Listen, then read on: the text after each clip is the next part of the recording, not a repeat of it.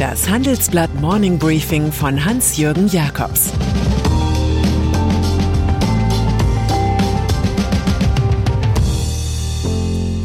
Guten Morgen allerseits. Heute ist Mittwoch, der 24. November, und das sind unsere Themen. Das Finish der Ampelkoalition. Ex-Mossad-Chef hilft Lidl. Kann Döpfner Verlegerpräsident bleiben? Nach einer kurzen Unterbrechung geht es gleich weiter. Bleiben Sie dran. Sie leben Fairness, Kultur und Werte?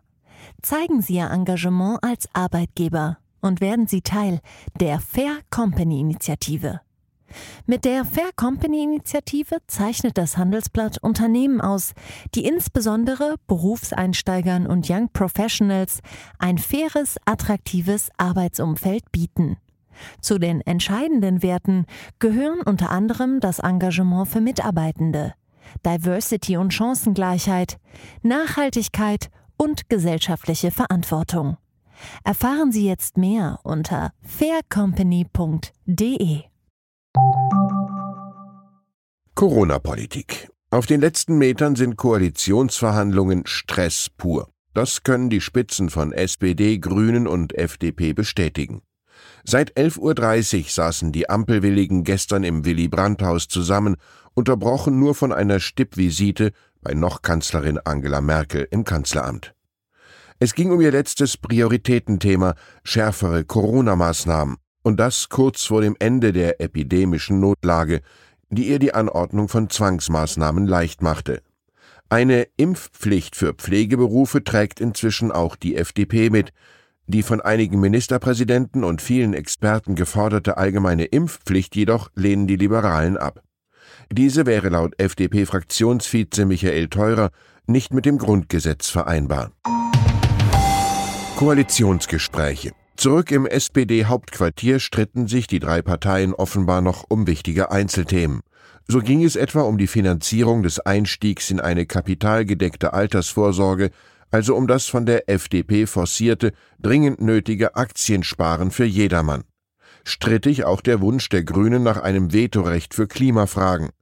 Das wäre dann vermutlich Sache von Co-Parteichef Robert Habeck, der ein aufgewertetes Umweltministerium übernähme. Seine Mitstreiterin Annalena Baerbock bekäme dagegen das Außenministerium, während FDP-Vorsitzender Christian Lindner den Job des Kassenwarts bekleidete. Für die Grünen, die im Verruf stehen, schlecht verhandelt zu haben, wurde augenscheinlich ein Zuckerl für ihre Klientel vereinbart. Der Kohleausstieg soll jetzt definitiv 2030 kommen und nicht mehr idealerweise, wie es noch im Sondierungspapier hieß. In wenigen Stunden wissen wir es genau. Die Bundestagsabgeordneten Kevin Kühnert von der SPD und Stefan Gelbhaar von den Grünen erklärten öffentlich, der Koalitionsvertrag könne voraussichtlich am heutigen Mittwoch vorgelegt werden. Wenn die Kraftanstrengung der drei Parteien gelingt, wird man an Hermann Hesse denken können, der sagte, Gegner bedürfen einander oft mehr als Freunde, denn ohne Wind gehen keine Mühlen.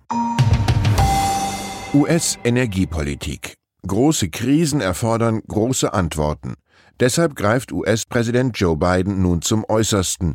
Er gibt die 50 Millionen Fass der strategischen Ölreserve des Landes frei, fast 10 Prozent. Es ist bald Weihnachten, die Leute fahren in den Urlaub, da sollen turmhohe Benzinpreise nicht den Spaß verderben. Biden weiß selbst, dass die gewünschten Preiseffekte noch etwas auf sich warten lassen. Die Aktion werde das Problem hoher Energiepreise nicht über Nacht lösen, erklärt er. Auf lange Sicht werde man aber ohnehin die Ölabhängigkeit durch den Wechsel zu sauberen Energien reduzieren.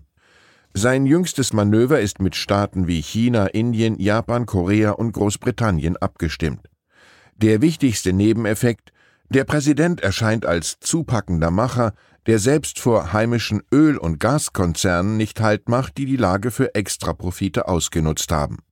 Wenn es so weitergeht, werden ihm die Zeitungskarikaturisten ein Superman-Kostüm überziehen. IT-Sicherheit ein Hackerangriff auf Mediamarkt und Saturn schockte jüngst die Welt der Händler. Erst nach fast zwei Wochen arbeitete die IT wieder reibungslos. Das hat jetzt Dieter Schwarz und seine Firmengruppe Lidl Kaufland in die Abteilung Mergers und Acquisitions getrieben, wie meine Kollegen erfahren haben. Man übernimmt für geschätzte 700 Millionen Dollar das IT-Security-Unternehmen XM Cyber, das auf die Abwehr von digitalen Attacken spezialisiert ist. Es simuliert die Manöver der Cyberpiraten. In Deutschland ist die Firma weithin unbekannt, in Israel aber ist ein Gründer überaus prominent. Es handelt sich um Tamir Pardo, der einst Chef des israelischen Auslandsgeheimdienstes Mossad war. Diese Organisation ist für alles gut gewesen, für das Auffinden des Holocaust-Organisators Adolf Eichmann genauso wie für die Besorgung medizinischer Geräte in der Pandemie. Der Lidl-Auftrag sichert dem einstigen Mossad-Antreiber ein geldwertes Entree in Deutschlands Wirtschaft. Vorwürfe gegen Royals. Zu Russlands Präsidenten Wladimir Putin hatte Monacos Fürst Albert lange Zeit ein gutes Verhältnis. Viele reiche Russen haben mit der Steueroase zu tun. Der Oligarch Dimitri Rybolovlev beherrscht sogar den heimischen Fußballclub AS Monaco. Doch inzwischen leidet das Verhältnis erkennbar. Aus russischen Quellen sollen hässliche Korruptionsgerüchte über monegassische Prominente stammen, etwa über den Außenminister oder den wichtigsten Gerichtspräsidenten. Fürst Albert sah sich jetzt gezwungen, im Zentralorgan des Zwergstaats Monaco Matin eine Vernichtungskampagne feindlicher Kräfte zu geißeln. Es gäbe eine gezielte Verbreitung von Falschmeldungen, die Aufrichtigkeit und Loyalität der Betroffenen zu Schaden bringen sollen. Axel Springer Chef als Matthias Döpfner einmal seinen Aufstieg vom Musikwissenschaftler zum Konzernherren in einem bildtypischen Satz formulieren sollte, sagte er, ich hatte als Boulevardjournalist nie eine besondere Begabung, ich probiere es mal. Er kam, um zu bleiben. Schön gesagt, aber an diesem Mittwoch ist es höchst ungewiss, ob der 58-Jährige als Präsident des Bundesverbandes Digital Publisher und Zeitungsverleger BDZV bleiben darf.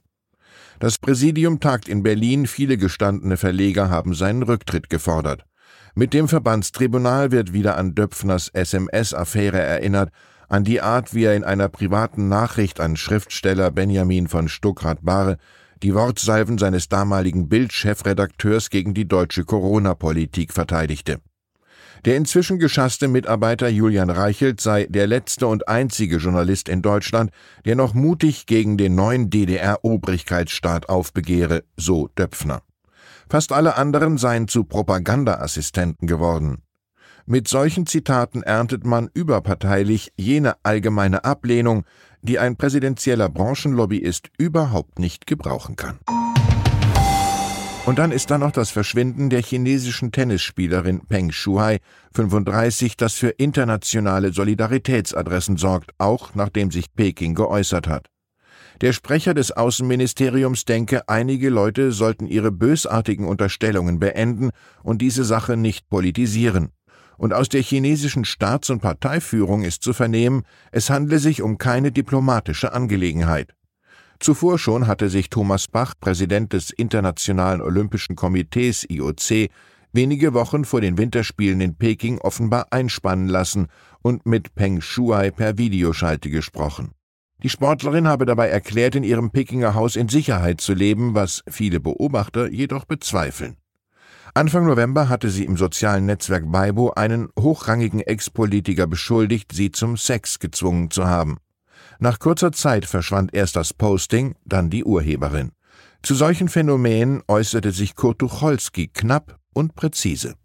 Zensur besteht aus Frechheit und Angst. Ich wünsche Ihnen einen glücklichen, angstfreien Tag. Es grüßt Sie herzlich Ihr Hans-Jürgen Jakobs.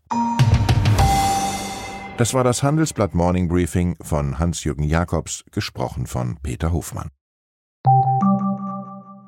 Die deutsche Wirtschaft steht am Scheideweg. Um wettbewerbsfähig zu bleiben, müssen Unternehmen wichtige Transformationen anstoßen. Ab dem 24. April diskutiert die Restrukturierungsbranche Strategien für die Zukunft von Unternehmen. Mit dabei sind unter anderem Dr. Thomas de Maizière, Evelyn Freitag und Professor Dr. Ulrike Malmendier. Mit dem Vorteilscode Restrukturierung 24 erhalten Sie 15% Rabatt. Alle Informationen finden Sie auf handelsblatt-restrukturierung.de. you